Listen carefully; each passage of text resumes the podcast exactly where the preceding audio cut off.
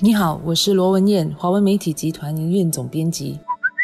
你好，我是吴欣迪，联合早报和联合晚报的总编辑。人力部兼内政部第二部长杨立明在星期五晚上的一个晚宴上致辞时，比较罕见的提到了公积金存款的课题。他也暗示，基本存款在二零二零年之后多半会继续上调。这则新闻的那个背景呢，是公积金制度在二零一五年经过改革之后呢，公积金局觉得应该让国人事先了解到下来几年的公积金存款的走向，好提前做准备，而不是像之前那样在调整前的几个月前才公布。而从二零一六年到二零二零年的基本存款，在当时就一次过事先宣布，每年的增幅大约为百分之三。基本存款额设定在会员满五十五岁那年之后呢，就不会再随着年龄而提高了。也就是在这个背景下，二零二零年，也就是明年，年满五十五岁的会员的基本存款从八万八千提高到九万零五百。这意味着，这个会员到了二零三零年，也就是十年后，在他们满六十五岁之后呢，可提取的终身每月入息介于七百四十元到八百元。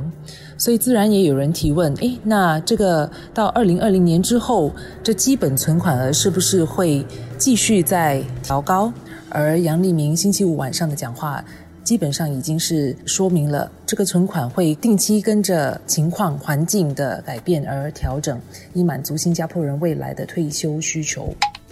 从退休理财的角度来看，每年调整或者检讨基本存款是重要的。如果说这个基本存款一直保持不变的话呢？那他没有办法顾及到通货膨胀对定期存款的价值的影响。文燕刚才跟大家提到的关于通货膨胀的这个因素，东西是会涨价的嘛？五年前你退休的时候，每个月领的八百元所能够买到的东西，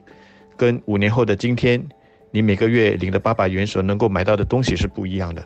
我们每一天花钱都会有切身的感受，所以这个因素是很容易理解的。那么除了通货膨胀的这个因素之外，我觉得至少还有两个因素。那么第二个因素呢，就是我们的生活方式的改变，或者是生活需求的改变。那么我举一个简单的例子吧。过去呢，手机应该不算是我们生活的必需品，但是现在没有手机，大概谁也出不了门。那么手机的这个费用，包括它每月的定费，就得预算在我们退休生活的费用之中了。那么另外一个要考虑的就是我们的寿命的问题。我们都知道。新加坡人的寿命是越来越长的，所以如果有一天我们的预期寿命是一百岁，那肯定的，我们的这个基本存款额也就得相应的做出调整。公积金都是关系到我们赚来的血汗钱，因此国人对于公积金是非常关注的，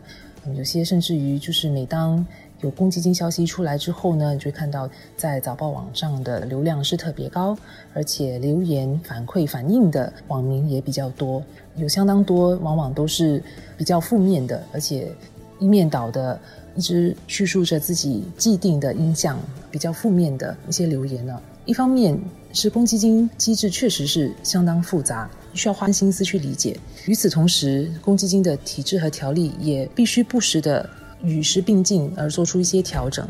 这就让原本就已经觉得他摸不透或者难以理解的国人更为不解，而且懊恼。因此，我觉得政府部门必须不时的投入心思和资源，去向会员沟通和解释条例的转变。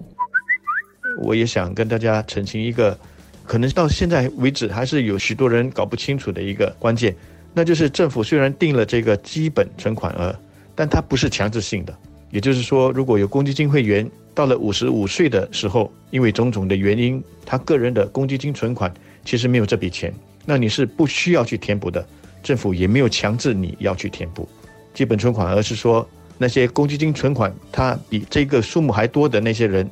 他们就需要把这个基本存款留在公积金里面等到年满六十五岁的时候每个月可以定期的领取一笔终身入息。达不到的就不要紧。部长在星期五的时候没有透露更多具体的详情因为现在这个阶段他只是要学者跟专家先去研究但是就是上一次的调整也是先让专家去研究一样所以部长上个星期五的谈话应该可以被解读为下一轮这个调整的一个先做吧。